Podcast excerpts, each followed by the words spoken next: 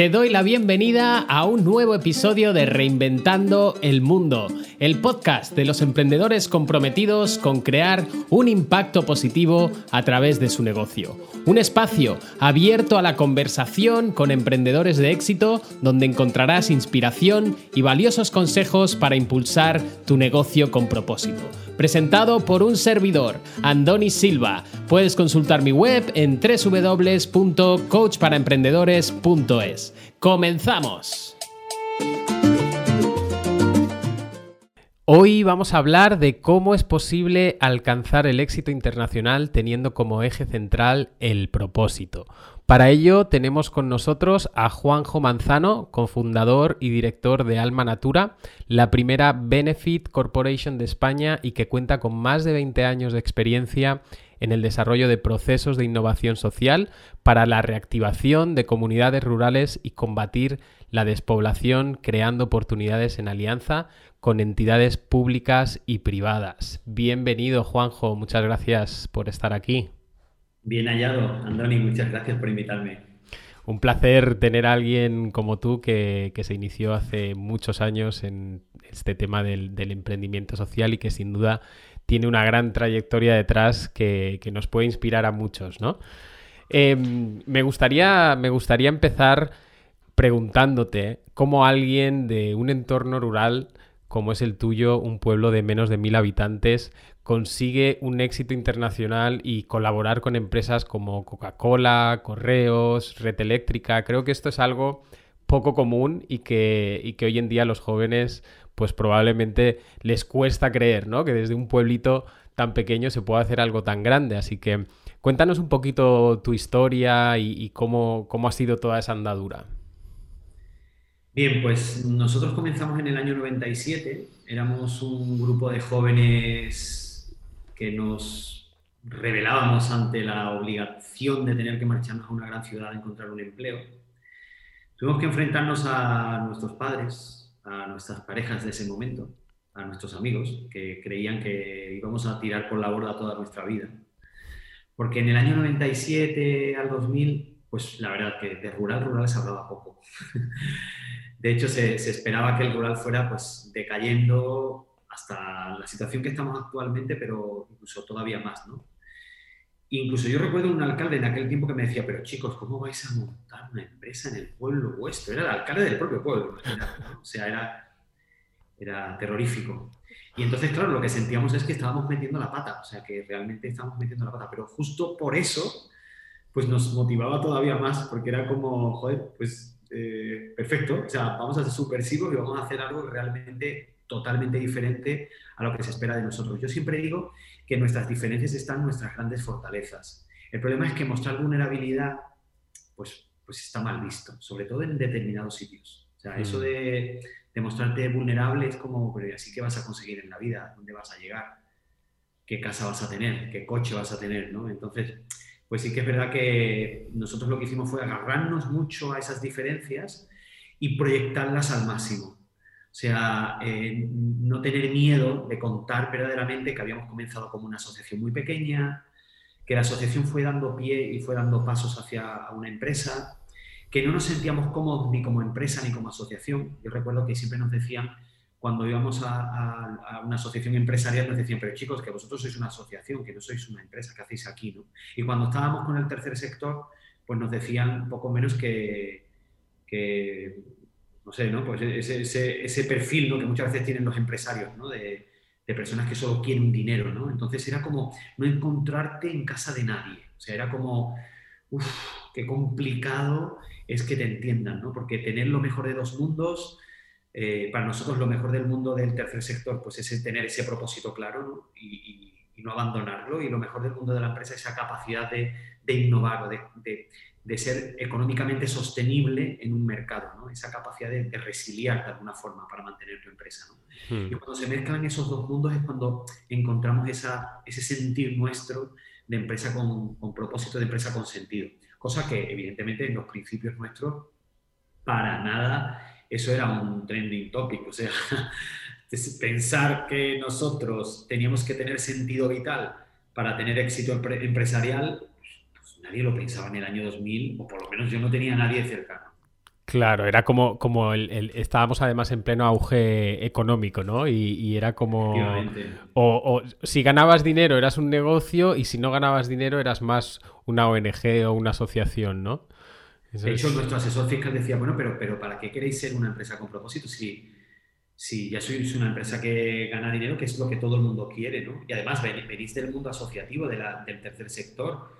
¿Por qué no os habéis quedado como asociación si, si ahora vais a a, ganar dinero. Claro, lo, que no, lo que no entendía era que nosotros utilizamos el mercado, los recursos económicos que, conseguimos precisamente para dar respuesta a un problema. Entonces, utilizar el, dinero que llega para poder dar respuesta a un problema es lo que no se acaba de entender. O sea, mm, Claro. Algo, no, algo no funciona.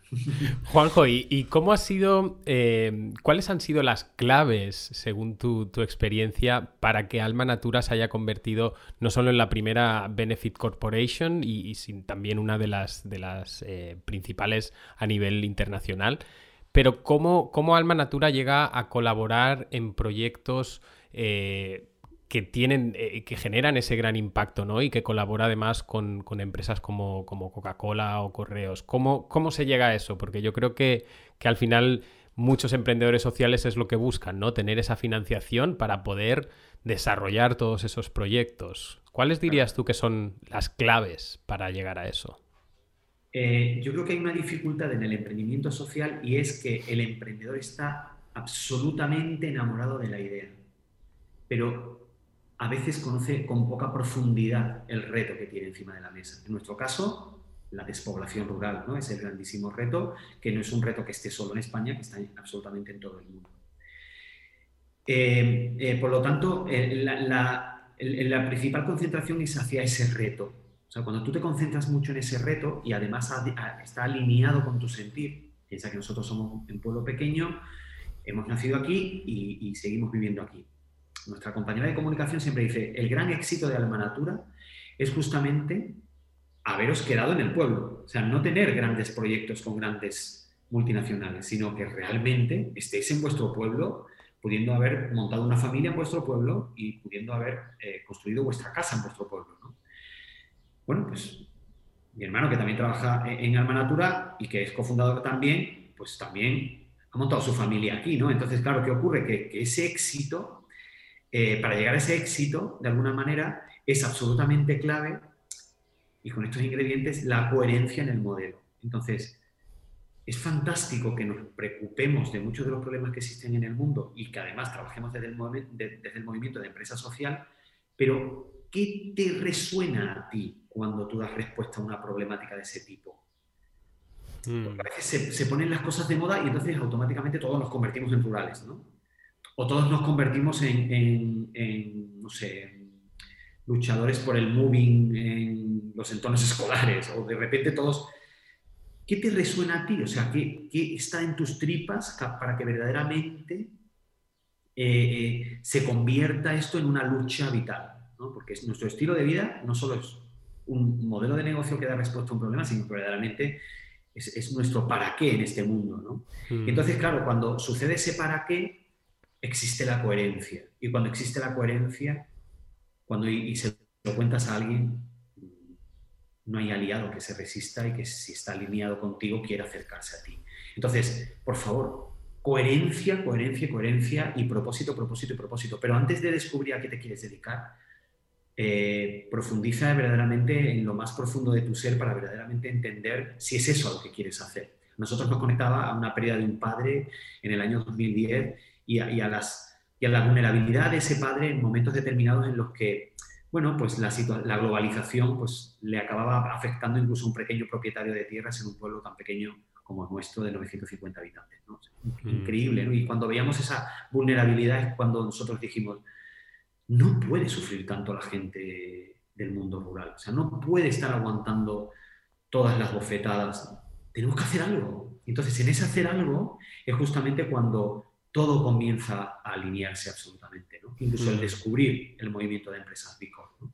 Claro, o sea, yo lo, que, lo que escucho de, tu parte y, que me parece, me parece fascinante es que realmente Alma Natura podríamos decir que no tiene propósito, sino que el propósito viene de Juanjo Manzano y de su hermano, ¿no? Y es ese propósito, ese propósito personal que vosotros habéis sufrido, con el que habéis crecido, con el que a día de hoy seguís conectados, ¿no? Y eso os hace, pues me imagino, despertar por la mañana y decir, oye, aquí en el pueblo, no solo en este, sino en todos los pueblos, tiene que, tiene que haber oportunidades. Que haber oportunidades, ¿no? Claro. claro, eh, aquí el tema está que eh, em, eso hace que evidentemente el propósito, ese propósito personal haya trascendido a este nivel y eso está bien.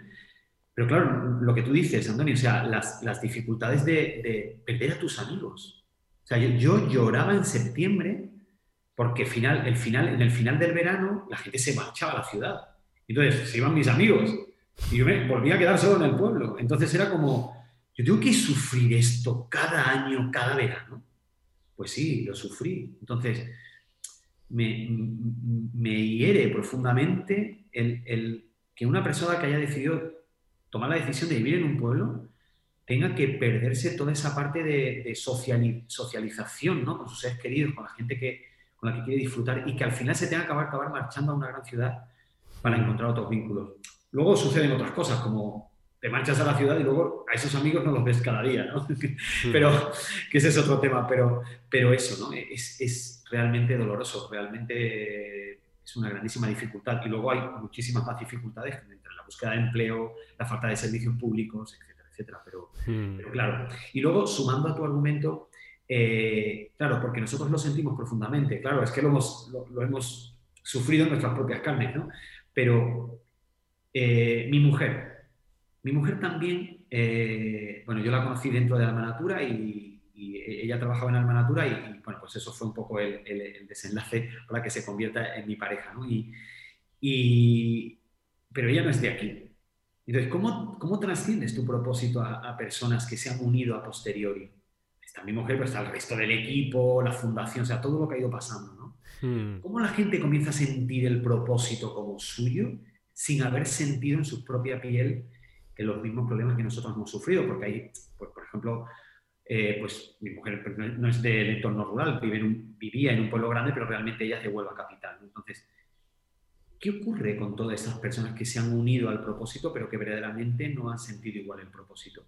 Pues fíjate, muy curioso, pero cuando las personas que de alguna manera conforman la organización, o sea, lo que es el núcleo de la organización, cuando otra vez practicamos con coherencia, absolutamente todo comienza a fluir de nuevo y todo, eh, todo, esa coherencia hace que todo fluya a un nivel en el que no son una charla corporativa, sino que verdaderamente ellos viven automáticamente el sentir del pueblo, ¿no? ¿Por qué? Pues porque vienen a trabajar un pueblo, aunque sea de forma ah, puntual, ¿no? Nosotros tenemos gente de pueblos, pero también tenemos gente de ciudad que trabaja aquí, ¿no?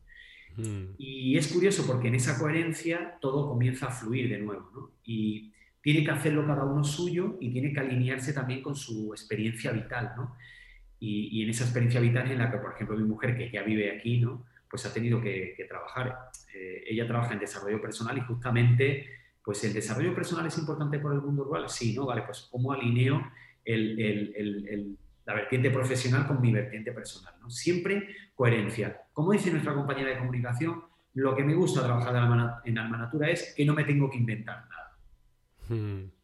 A veces... Esto, sí, e, e, esto que comentas me, parece súper interesante porque, claro, al final eh, un emprendedor eh, empieza con un proyecto ¿no? que tal vez está conectado a, su propósito personal y a su historia de vida, pero luego tiene que incorporar nuevas personas a su equipo, ¿no? ¿Qué consejos le darías tú a estos, a estos emprendedores que buscan hacer crecer ese proyecto, pero quizás a la hora de, conseguir personas que se involucren y que sientan de verdad ese propósito, pues se convierte en un reto, ¿no? Claro. Lo curioso nuestro es que eh, ha calado tanto el propósito de reactivación rural que cuando una persona viene a una entrevista de trabajo, lo primero que dice es, mi abuelo es de pueblo. O sea, es, que no le ha preguntado nada todavía el entrevistador y ya, ya lo que responde es eso. Fíjate qué curioso, porque cuando tú vas a una empresa, habitualmente, evidentemente, pues esperas a las preguntas y tal y cual, pero eh, el mensaje, o sea, el propósito está absolutamente tan acalado, tan profundo, que incluso gente que todavía no conoce la organización, eh, lo he interiorizado con suficiente interés, ¿no? Como para decir es, esto que no deja de ser una, pues un chascarrillo, ¿no? es, una cosa como muy, anecdótica, ¿no? Pero es curioso porque todo el mundo sabe lo que, lo que hay que hacer en Alma Natura. O sea, mm. llevando solo un día, ¿vale? Y, yo recuerdo en algún momento en el que he estado con, con, alguna otra empresa que a gente que recién llega a la empresa le pregunto y, y, es normal, ¿no? Acaba de llegar a la organización y no sabe muy bien a qué se dedica. Sin embargo, cuando está blindado el propósito, están simplificados los mensajes, la narrativa es absolutamente clara, el mensaje es absolutamente coherente, el trabajador casi que te elige a ti, hmm. más que tú al trabajador. Y claro, ahí otro consejo, por supuesto, sería la importancia de los valores. Evidentemente hay muchísima gente que ama el mundo rural, pero luego también hay valores que absolutamente tienen que estar compartidos por el resto de la organización. Entonces, mm. nosotros siempre lo que intentamos es que eh, esos valores pues, sean comunes, ¿no? que, que la gente comparta esa forma de entender la vida de forma común. Imagínate, te voy a contar una absoluta barbaridad, ¿no? si tu propósito es seguir creciendo como profesional desde un, punto de vista económico, para tener una buena casa, mejor coche, una hipoteca mejor, no, mucho mejor, una segunda vivienda, residencia, etcétera, etcétera, pues a lo mejor aquí en Alma Natura no es tu lugar. No te digo que esté mal ese modelo. No lo defiendo, pero no te digo que, sea incorrecto. Es una elección, pero lo que digo es que lo mismo en las conversaciones de cafetería aquí, pues alguien va a chocar contigo, ¿sabes? Porque pues aquí hay un ambiente de desaceleración, de compromiso con un propósito, de una vida no apegada solo a lo material, sino que haya una mayor profundidad en determinadas formas de entender el mundo. Mm. Es decir, eh, no hay un egoísmo por esa materialización y eso va a generar conflicto en los equipos. Claro, tiene, tiene mucho que ver con los valores, ¿no? Si, si, si los valores de la persona que, se incorpora no tienen que ver con los valores ya no solo de la empresa, sino también del entorno de la empresa, ¿no? En este caso, pues del pueblo. O sea, si tú vienes con unos valores diferentes, al final ahí va a haber algo que no va a encajar. Y yo creo mucho en la energía y cuando algo no encaja es que esa energía no, no acaba de fluir, ¿no? Y oye, que no es culpa de, la persona, o sea, que quiero decir, cada, cada uno es como es y cada uno mm tiene una experiencia vital que podríamos discutir muchas cosas ahí, pero realmente yo entiendo que, evidentemente cada uno es como es. Pero lo que no podemos es forzar situaciones, ¿no? Porque deja de tener sentido para nosotros. Y, fíjate, Andoni, que es una cosa que pocas veces he contado, pero que ha surgido ahora mismo en esta entrevista y, y, me parece absolutamente clave para ese emprendedor social que está montando un equipo en este momento. Hmm. Que por, o sea, yo, yo por lo que por lo que escucho, lo que tú nos estás contando, es que en realidad no hay que o sea, no hay que incorporar personas que estén buscando un trabajo, sino incorporar personas que quieren formar parte de esa misión, ¿no? De, la empresa. Creo que eso es, eso es lo que marca la diferencia. Claro, y para ello, por favor, contrata lento. No tengas prisa para contratar. Pero es que todo es, tendría que ser lento. Una lechuga tarda más de dos meses en crecer para que te la puedas comer. Sin embargo, hay gente que cree que es por, generación espontánea aparecen los lineales ¿no? del supermercado. Claro, cuando vas a Mercadona, ahí está la lechuga. efectivamente, siempre está ahí. Pero, pero esa lechuga ha tardado dos meses o más. Entonces, ¿qué te quiero decir? Que, que, igual que una lechuga tarda en crecer, pues, pues un modelo de emprendimiento también tarda en crecer. Hace justo nada, lo hablaba con unas compañeras aquí, ¿no? Por favor, dejemos de montar aceleradoras para, generar una aceleración de infelicidad. Porque, porque las empresas se, montan aceleradoras para convertir, eh, eh, permíteme la expresión, en empresas pelotazo, ¿no? o empresas, no sé si le llaman, eh, no sé cómo le llaman, bueno, esas empresas de acela o empresas no sé qué, ¿no? para conseguir el éxito, para conseguir la salida, para conseguir ser vendida a otra, ¿no? Bueno, pues muy bien, chico, lo mismo ese es tu propósito en la vida, es generar siempre pasta. Pero preocúpate y piensa, porque cada vez que llegas a tu casa y abres la nevera, pues no acabas de ser tan feliz como creía que ibas a ser por conseguir y amasar esa cantidad de dinero. ¿no? Hmm. Es que hay muchas empresas que justamente se miden por la facturación que tienen, ¿no? Y genial que te midas por eso, pero solo por eso. Entonces... Sí.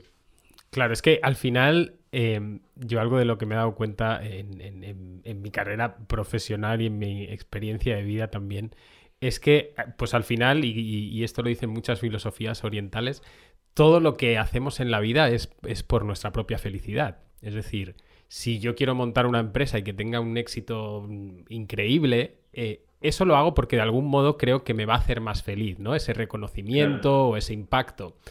Pero en ese, en ese camino nos olvidamos un poco de lo que tú dices, es decir, vale, eh, quizás de, forma subconsciente estoy haciendo esto para ser más feliz, pero al final cuando llego a casa y, y siento cómo es mi vida, igual no soy tan feliz, ¿no? Entonces, ¿cómo, ¿cómo se encuentra ese equilibrio entre propósito y éxito? Porque no es fácil, ¿no? Mira, yo creo que la primera clave, y lo digo de verdad, ¿eh? la primera clave es redefinir el sentido de éxito. ¿Qué es éxito para ti? O sea, redefinir ese concepto de, y perdonadme que siempre ponga ejemplos del pueblo, ¿no? pero ese éxito de la persona que se fue hace 10 años y vino un verano con un cochazo. Y que para la familia es un éxito. Y para la vecina, está mirando un poco ahí entre la puerta y la ventana, ¿no? Y está diciendo, mira, ha venido el hijo de no sé quién. Ah, este es el que se fue a Madrid, ¿no? Entonces llega con el coche, pues ya eso es un éxito. Entonces, ¿somos capaces de redefinir el sentido de ese éxito? Porque lo mismo este señor, esta persona, mal vive en Madrid, en un piso de 60 metros cuadrados. Hmm. Casi mi salón, en el pueblo. Entonces, ahí es a lo que me refiero. Esa redefinición del sentido de éxito es absolutamente clave. Éxito es traer un coche en verano, éxito es ir a una oficina en el centro de Madrid, en Barcelona, Éxito es vestirse de no sé qué marca cada día. ¿Qué es éxito para ti? Porque cuando tú sabes qué es éxito para ti, lo mismo, pues tienes que replantearte muchas cosas, ¿no? Claro, lo que ocurre habitualmente es que te tiene que dar muchos palos la vida para que tú redefinas el éxito. Porque, claro, porque de, fábrica vienes con un éxito que es amasar, ¿no? Ese amasijo de propiedad, de vivienda, tal, ¿no?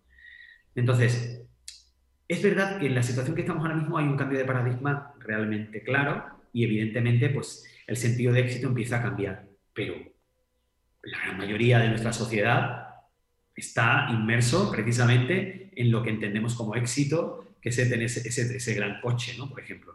Hmm. Entonces, ¿cómo balanceamos? ¿Cómo hacemos para que el éxito sientas éxito sin tener un gran coche y una segunda residencia en la playa? O sea, ¿cómo, cómo hacemos ese balance?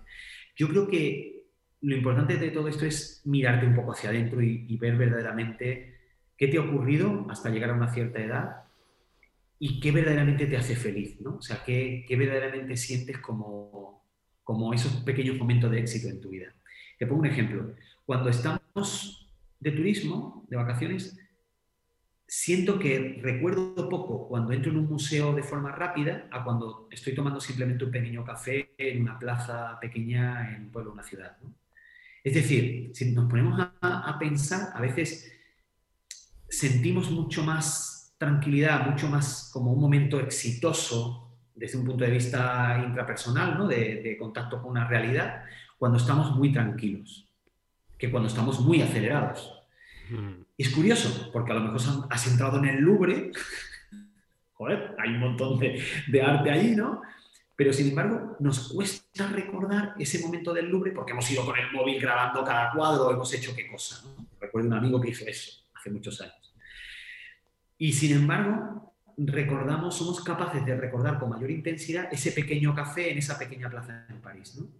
Hmm. O dicho de otra manera, la gente que va haciendo fotos o la gente que dibuja el momento. Yo soy dibujo momentos, o sea, lo que se, hay una disciplina que se llama Urban Sketcher, que lo que hace es pues, hacer ese pequeño boceto de ese momento. Claro, para hacer un pequeño boceto necesitas tiempo. Entonces, para ese tiempo, evidentemente, eh, necesitas una tranquilidad importante para poder tomarte ese tiempo, para poder dibujar el momento. Pues sabes que yo con cada dibujo soy capaz de volver a ese momento. Claro, le he dedicado una hora de mi tiempo, ¿no? Entonces, recuerdo justamente un dibujo en la colegiata de, de Santillana del Mar. ¿Santillana del Mar? ¿Puede ser? Sí, efectivamente, en Santillana del Mar, en Cantabria. Y soy capaz de, de volver a ese momento, que además era en la noche, que había llovido y todavía había humedad en esa plaza. O sea, pero claro, luego me resulta muy curioso porque muchos de mis colegas de dibujantes, eh, joder, macho, son todos de una cierta edad, mucho más mayores que yo. Hay poca gente joven que se dedique una hora a hacer un dibujo. Hay gente joven que dibuja, mm. por supuesto. Pero resulta que en, la comunidad de Urban Sketcher hay mucha más gente mayor que joven. Mm. Y eso también nos enseña algo, ¿no? O sea que... Sí, yo creo que tiene, tiene mucho que ver con, con esta adicción a la distracción, ¿no? Que tenemos hoy en día. Estamos totalmente adictos a, a, estar distraídos y nos ponemos con algo en el móvil, le damos tres segundos y nos volvemos a distraer con algo, ¿no? Y precisamente lo que tú comentas, eh, esta técnica de Urban Sketcher es estar presente, ¿no? Es fijarte en los detalles, es apreciar la belleza que tienes estés donde estés. Y eso te hace pues, pues desconectar un poquito de ese mundo exterior y ser más consciente de, dónde estás tú en ese momento, ¿no? Y, y, ahí yo creo que eso es lo que te ayuda después a transportarte y a volver a ese, a ese lugar, ¿no? Me parece muy interesante. Emprendamos en este modo, en este modo lento, yo creo, ¿no? Emprendamos hmm. sin prisa. Entiendo que no siempre es posible. Entiendo que mucha de la gente que nos escucha en este momento dice, ya, chico, pero yo tengo dos hijos y tengo una dificultad importante que ahora mismo tengo que dar una respuesta, ¿no? Efectivamente, eso es un problema. Es un problema hmm. y nosotros nos pudimos permitir el lujo de comenzar a emprender con 19 años. Claro. No he trabajado en otro sitio que no sea en este, con lo cual, y tengo ya 43, imagínate, ¿no? O sea, hemos tenido la gran suerte de haber pensado desde bien temprano a qué dedicarnos, ¿no? Entonces, eso marca una diferencia. Hmm. ¿Eres un emprendedor con propósito? ¿Te gustaría impulsar tu negocio con total integridad y multiplicar tu impacto? Conoce ahora el Dharma Program, la única mentoría paso a paso para emprendedores con propósito con la que diseñarás e implementarás una estrategia digital para escalar tu negocio simplificando la comunicación, el marketing y las ventas. Entra ahora en coachparaemprendedores.es.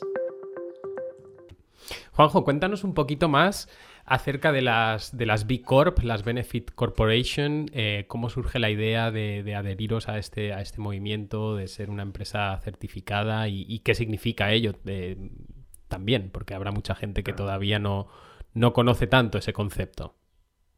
Bueno, mira, las empresas B Corp son, son empresas, ¿vale? Utilizan el poder del mercado, el poder de, esos recursos económicos que se generan cuando desarrollamos una actividad empresarial para dar respuesta a un problema social y o ambiental. Existimos para dar respuesta a ese problema. Es nuestro máximo sentido de alguna forma. Pero no somos una ONG, somos una empresa que factura, que tiene, una, que tiene un propósito muy concreto que lo blinda además a través de, escrituras de constitución y por notario, y que eso permite que en el día a día todas las decisiones que se toman se tomen en base a ese propósito, se tomen en base a esa iluminación que hemos tenido la gente que de alguna manera pues trabajamos en una organización con sentido, con propósito. Entonces, bueno, pues somos organizaciones pequeñas y grandes, hay de todo tipo, hay ya más de 3.000 en todo el mundo, que eh, a través de, un trabajo muy introspectivo lo que hacemos es dar respuesta a, todo un grandísimo cuestionario de preguntas a través de las cuales pues tenemos que conseguir una puntuación mínima de 80 puntos sobre 200. Si consigues menos de 80 no puedes ser certificado, pero si consigues más de 80 pues automáticamente recibes la certificación. Esto lo gestiona una fundación que está en Estados Unidos que se llama Pilar de allí saltó a Latinoamérica y de allí, desde Latinoamérica, a otras muchas partes del mundo. Y nosotros en el año 2013 nos convertimos en la primera empresa certificada Bicor en España. Eso nos abrió todo un... Sobre todo nos hizo sentir que formábamos parte de algo, hmm. cosa importantísima para los seres humanos. Y también nos hizo sentir que no éramos tan, tan locos como mucha gente del pueblo a veces nos decía, pues ya te puedes imaginar, un pequeño pueblo, gente que trabaja por el bien común, o sea, a veces, pues evidentemente encontramos dificultades de comprensión, pero eh, sí que nos abrió la oportunidad de conectar con otras partes del mundo en la que automáticamente descubrimos que había gente que pensaba igual y que estaba luchando por retos en sus comunidades, en sus, en sus ciudades, en sus territorios, que les movía cada día, como tú bien dices, Andoni, a levantarse para hacer ese pequeño cambio del mundo desde su parte, ¿no? desde su zona de influencia. ¿no? A nosotros nos tocaba el rural, pero había otra gente que estaba luchando por el desperdicio de comida, había otra gente que luchaba por, por todos esos chicos y chicas que ni estudian ni trabajan. O sea, hay retos de todo tipo. Recuerdo, bueno, recuerdo, es que las tengo casi en el día a día, un, un, grupo de, chicas en, en Tigre, en Buenos Aires, en el delta del Tigre, que está trabajando justamente en un modelo de economía circular por todos los descartes que genera la industria textil. Y entonces, con todo ese descarte, pues habían comenzado a hacer en merchandising, ¿no? Eh, dando de empleo a mujeres que casi no habían tocado todavía el dinero ¿no? Eh, en muchas comunidades de, la Argentina. ¿no? Entonces, interesantísimo todo ese trabajo de utilizar el propio mercado para dar respuesta a un problema. ¿no? ¿Somos la solución? No. Somos parte de la solución, pero no somos la solución al problema. ¿Somos perfectas? No no somos perfectas, somos absolutamente imperfectas y, seguro que muy mejorables. Pero somos parte de una posible solución del mundo que viene. ¿Pero por qué? Porque ni todas las ONGs del mundo, ni todos los gobiernos del mundo, en situaciones de máxima abundancia, han podido resolver muchos de los grandes problemas del mundo. Hmm. Los hechos me remito, estamos eh, enlazando crisis y seguimos con problemas de hambruna en el mundo. Sí, sin duda. Pero ¿cómo es si hay ingentes cantidades de dinero, incluso filantropía, que se invierte en eso? Entonces, el pensamiento desde el modelo Vicor es, si la organización donde más seres humanos se junta después de la familia es la empresa, si las empresas cambian, el mundo podría cambiar. Hmm. Si hay muchas empresas que cambian a un, a una mayor, eh, a un mayor sentido, a, una, mayor, a un mayor para qué, para qué venimos a trabajar, para qué venimos a, para qué intentamos enamorar a aliados y a clientes en nuestro propósito, ese para qué, automáticamente las cosas podrían cambiar porque generamos una influencia directa sobre nuestros clientes, sobre las familias de nuestros perdón, de nuestros clientes, de nuestros trabajadores, también de nuestros clientes, por supuesto, pero de nuestros trabajadores, sobre su familia, sobre sus hijos. somos comunidades, comunidades que empiezan a crecer, empresas más pequeñas y empresas más grandes.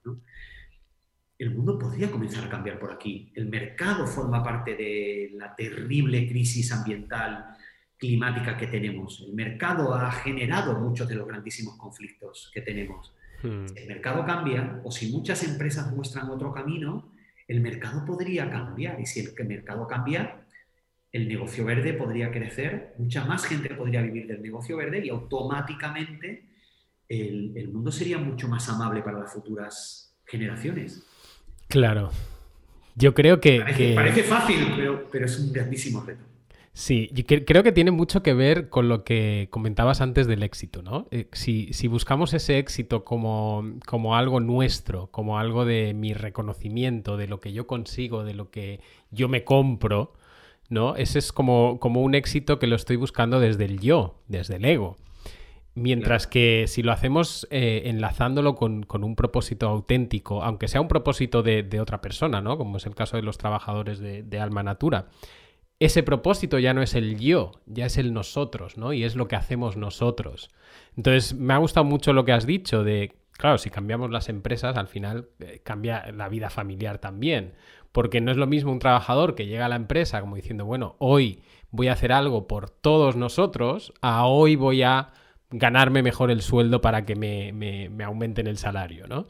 Entonces, creo que ese es el cambio, es, es como pasar del yo al nosotros y al final esa es como la base de, también de las, de las B Corp, ¿no? Eso es, liderazgo compartido, compromiso compartido. E interrelación, interdependencia. Cuando una B Corp lo hace bien, automáticamente influye de forma positiva al resto. Hmm. Entonces, esa interdependencia, esa relación en la que todos sumamos ese granito de arena, es lo que está consiguiendo que organizaciones de este tipo comiencen a tener una grandísima reputación en el mundo. Hmm. Tanto es así que hemos tenido la ocasión incluso de, hablar, de tener relaciones con el propio gobierno de este país, de incluso inspirar y apoyar a un cambio de ley a través de un bufete de abogados que también se acaba de certificar en este momento. Eh, hemos tenido oportunidades que en nuestra vida hubiéramos pensado que íbamos a tener. Hmm. Posible. Y justamente cuando hemos trascendido nuestro yo hacia ese nosotros del que tú hablas. Claro. Eh, hay gente que cuando yo cuento eso dice, bueno, pero entonces esto es como una estrategia, ¿no? Digo, claro, claro. Eh, hay gente que no piensa, solo piensa en estrategia. O sea, solo es como que no, no puede entender que esto sea que te, que te mueve, pero porque se te mueven las tripas cada vez que hablas y pones máxima intención. Si solo fuera estrategia, a lo mejor yo este podcast no lo estaría haciendo. Bueno, es una estrategia, pero una estrategia desde, desde, desde un, punto de vista positivo, ¿no? Una estrategia que te ayuda a, hacer cambios positivos en la sociedad en la que vivimos. O sea, y, está bien, ¿no? Que, la estrategia vayas hacia, hacia ese objetivo. Sí, pero yo me refería hacia esas estrategias que a veces mueven el mercado. Las estrategias de comunicación y de marketing han movido el mercado, en muchos ejemplos hay en el mundo, ¿no? y, eso a veces está mal visto. Porque el objetivo de esa estrategia era solo maximizar beneficios para el accionista. Entonces, la, reflexión mía es esa justamente, o sea, eh, si verdaderamente solo fuera una estrategia empresarial, muchas de las cosas que hacemos no serían obligatorias hacerlas. Por eso me refería incluso a hacer este podcast. O sea, ¿por qué? Pues porque es energía vital que le dedicas. Entonces, ¿pero por qué sí lo haces? Pues porque quieres compartir este éxito como persona con otra gente para que se sienta contagiada, para hacer un cambio sustancial, para que acabe encontrando este, este, este modelo que verdaderamente a nosotros nos ha dado absolutamente la felicidad. Entonces, ¿y eso con qué tiene que ver? Pues tiene que ver con mi compromiso personal a compartir eh, que las cosas se pueden hacer de otra manera. O sea, tiene que ver con, con seguir haciendo crecer todo, toda esta forma de entender el mundo. Puede parecer muy filosófico porque verdaderamente lo es, pero creo que hay una grandísima diferencia. No, no, no podemos seguir construyendo un mundo como lo estábamos haciendo. No podemos. Mm. La, la, crisis sanitaria del COVID va, va, está reventando todo, pero, pero lo que viene yo creo que es todavía peor y es la crisis climática. Con lo cual, eh, o cambiamos o, esto mm. va a ser realmente complicado. Sin duda. Eh, Juanjo, algo interesante sobre, sobre el éxito que, comentabas, porque probablemente muchas de las personas que nos escuchan y, emprendedores dicen, wow, qué, qué, éxito ha conseguido Juanjo con, Alma Natura, ¿no? Y, yo también, a mí también me gustaría llegar a eso. Pero yo sé que tú has pasado también por muchas dificultades eh, personales y, interiores también.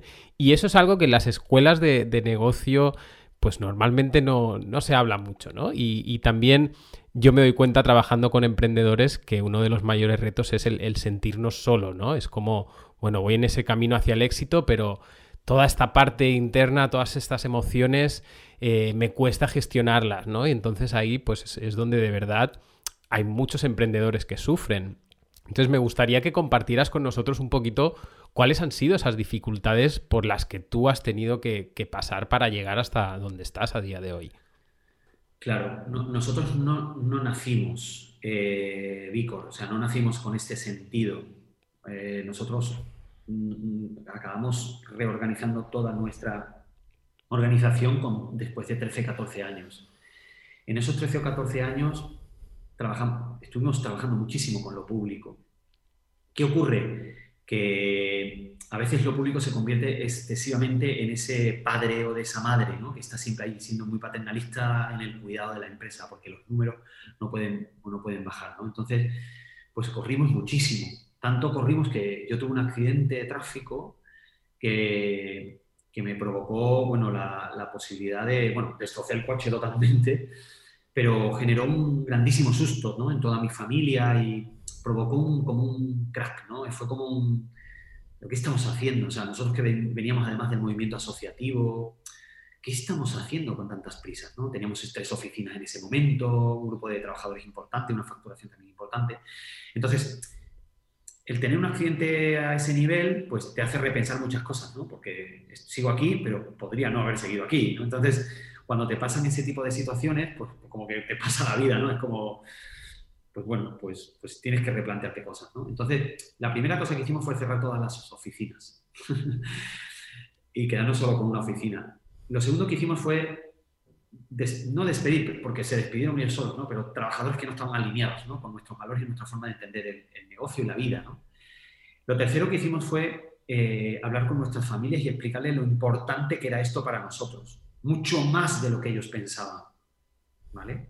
Por lo tanto, cada vez que había una dificultad en cuanto a formas de comprender el negocio, pues por favor, dedícale tiempo a tu familia para que entiendan por qué es tan importante eso. Porque es un verdadero problema dejar los estudios para dedicarte a algo así, ¿no? Por ejemplo, ¿no? Entonces, todas esas dificultades eh, siguieron aconteciendo, perdiendo un padre, perdiendo a, mi, mi, familia adelgazó muchísimo durante una serie de años, hizo que nos quedáramos tres miembros casi. Y entonces, de repente, eh, perder, amigos, perder el negocio casi, ¿no? Perder absolutamente todo. En la crisis de 2008 había, había hecho mucha en nuestro, mucha en nuestro negocio porque porque nuestros clientes eran públicos, ¿no? Pues hizo que verdaderamente nosotros repensáramos absolutamente todo, sobre todo todo el sentido de nosotros como con la experiencia vital que, estábamos acumulando hasta aquí, ¿no? Entonces, los problemas están ahí, pero yo siempre digo que la clave de todo es resiliar, o sea, la, capacidad de que tenemos de, resistir ante las embestidas de la vida e incluso salir fortalecidos ante una situación tan dramática como perder a parte de tu familia y todo eso. Entonces, es absolutamente clave, ¿vale? No desde un punto de vista negativo lo que voy a decir, sino desde un punto de vista de estadístico casi. O sea, el seguir sumando días. O sea, el seguir sumando días en ese empeño por cambiar tu parte del mundo. O sea, mm. cada día que pasaba, después de la muerte de mi padre, yo recuerdo dos días después venir a la oficina o después de tener el accidente con el collarín, yo recuerdo esa resiliencia máxima de continuar o de, o de perder a mis... Yo he perdido parejas por, por seguir queriendo luchar por mi modelo de negocio. Hmm. Porque no compartían ese mismo sentir, ¿no? Entonces, es curioso, ¿no? Pero el sumar días lo que te hace es generar confianza, tanto en ti como en tus aliados. ¿Por qué? Pues bueno, dicho de una un poco jocosa, ¿no? Dicho desde un punto de vista jocoso, pues es como, pues si esta gente sigue, pues algo estará haciendo bien. Hmm. Algo estará haciendo bien. O sea, estos locos algo harán para comer cada día y para poder permanecer en, el mercado y para poder permanecer dando respuesta a, los problemas del propósito que tienen, ¿no? Es decir, yo de verdad no creo en ese pivotaje continuo en los modelos de negocio. Hmm. Lo siento, no creo. O sea, no creo en que si te va mal un poco y tal, pues entonces no te preocupes y te vas a donde metes en otra cosa. ¿no? Yo creo más en esa resiliencia capaz de acabar convirtiendo en éxito algo que estaba solo eh, eh, enfocado al fracaso, como éramos en nuestro caso. O sea, yo recuerdo a nuestro asesor fiscal que nos decía, estáis sin concurso acreedores, chicos. O sea, tenéis una facturación anual de 30.000 euros y con eso, echando la cuenta, o sea, es que no pagáis casi ya todavía ni nada. Hmm. Entonces, pues eso, o sea, ¿cómo vas a hacer para seguir sumando días? Sea, ¿cómo vas a hacer para seguir pensando que esto tiene sentido? ¿Cómo vas a hacer? Y yo entiendo que el dinero se necesita, no soy hipócrita. Entiendo perfectamente que cuando sumas días, sumas gasto. Y si sumas gasto, pues evidentemente necesitas ingresos recurrentes. Pero todos tenemos que pasar desiertos. Todos tenemos que traspasar ese desierto. Nosotros tuvimos que traspasar el desierto de trabajar solo con lo público a trabajar con lo público y lo privado. Hmm. Y solo entendíamos a lo público como nuestro aliado, como nuestro cliente. ¿Cómo traspasamos ese, cómo, cómo traspasamos ese desierto para poner un pie entre lo público y lo privado? Bueno, lo primero que entendimos fue que había seres humanos detrás de grandes corporaciones, hmm. que no eran diablos, que no eran monstruos, que no era gente que quería hacer el mal, porque hay gente que sigue pensando esto. De hecho, si tú entras en nuestra página web, nosotros no trabajamos con grandes corporaciones, nosotros trabajamos con personas que trabajan dentro de grandes corporaciones, pero dentro de una misma corporación enorme, una transnacional, puede haber personas que quieran el mal, pero también hay muchísimas personas que quieren el bien. Identifiquémoslas. Claro. Y es que además Además, los, medios, o sea, si, si, nos vamos a cualquier noticiero, eh, lo que destaca son las personas que hacen el mal, ¿no? Pero el mundo, el mundo está lleno de personas eh, buenas y de personas que están haciendo cada día algo bueno, ¿no? Pero eso no lo vemos. Entonces, de algún modo se crea esa idea en nosotros, ¿no? De, uy, las personas, especialmente de grandes empresas, es que buscan, buscan solamente eh, su propio beneficio, ¿no? Claro, pero, eso es, pero no, siempre, no siempre es así, ni mucho menos. Cuando Me gusta... capaces, cuando, perdona, cuando seamos capaces de identificar a esa persona, vamos a entablar una conversación del compartir, no de vender, vamos a compartir contigo el propósito. Hmm. A ver cómo te resuena. Claro, entiendo que la dificultad es encontrar esas personas en una organización que tiene 5.000 personas contratadas solo en, cinco, en tres países, ¿no? por ejemplo, ¿no? o en un país. ¿no? Entonces, es, es claro, eso es muy complejo y para eso se necesita tiempo. Pero mm, de verdad, hay gente y personas absolutamente maravillosas que se partirían la cara por nuestro, por nuestro propósito y por nuestro compromiso.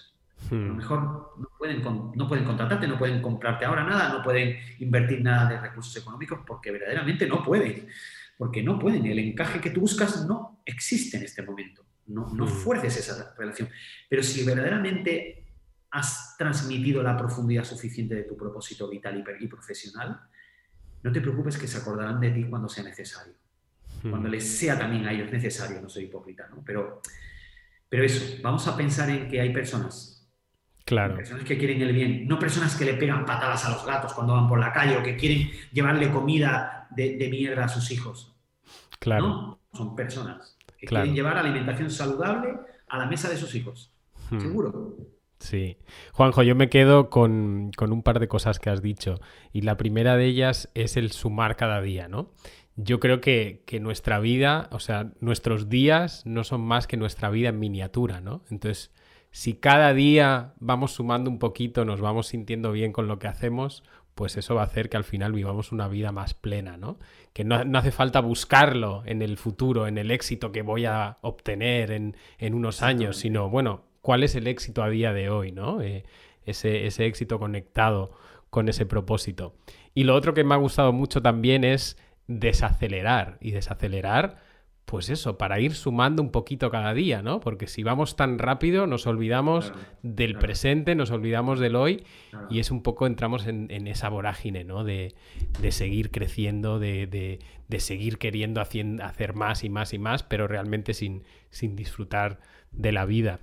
Así que nada, muchas gracias. yo, siempre digo que, que si colocas bien un ladrillo cada día, lo mejor que puedas, al final acabas construyendo un importante muro y lo que pasa es que yo tengo la sensación de que algunas películas, la televisión, el marketing, todo ha generado vidas irreales y perfectas. Y entonces creemos que los éxitos se consiguen a una velocidad tal, claro, la velocidad que te impone la película, no puedes estar viviendo la vida del protagonista durante un año entero, evidentemente, ¿no? Entonces, eh, claro, te lo meten todo en 50 minutos, en una hora y media. Entonces, claro, en una hora y media dices, joder, yo quiero ser ese personaje también, ¿no? Y, hmm. no, no, esos son muchísimos años de trabajo y, bueno, y yo me imagino que hay muchísima gente en este mismo, en este mismo estadio, ¿no? En este mismo momento. Sin duda, sin duda, Juanjo. Y tú además eres un ejemplo claro de, cómo ese sumar cada día, pues al final te lleva a conseguir ese, ese éxito internacional desde, desde un propósito muy profundo y muy conectado con tu tierra y, con, tu propia vida, ¿no? Y creo que eso al final es, lo, más, lo más importante. Bueno, hasta aquí, hasta aquí el episodio de hoy. Muchísimas gracias, Juanjo, por compartir con nosotros con tanta honestidad y, desde, desde, el corazón como lo haces. Y muchísimas gracias por, por, tu dedicación a este proyecto de lo rural, ¿no? Que creo que, sin duda merece la pena y que espero que en los próximos años lo rural sea lo que está de moda y la gente eh, quiera, quiera ir saliendo de las ciudades cada vez más. Ojalá. Andoni, muchas gracias. Eh, ha sido una entrevista, me ha encantado verdaderamente, porque creo que muchas veces cuando cerramos todo, pues no aparece toda esa espontaneidad y todo ese, todas esas tripas, ¿no? Y todo eso que te mueve en el día a día. Así que me he sentido súper cómodo y ojalá que, que inspire a muchísimas personas. Muchísima suerte con tu trabajo. Muchísimas gracias, Juanjo. Un placer tenerte con nosotros y nos vemos en el próximo episodio. Genial, muchas gracias. Si has disfrutado de este episodio, suscríbete ahora a nuestro podcast. Cada semana un nuevo invitado que te inspirará a seguir adelante para reinventar el mundo con tus proyectos. Si eres un emprendedor con propósito y te gustaría impulsar tu negocio con total integridad, accede ahora a los recursos que encontrarás en coachparaemprendedores.es.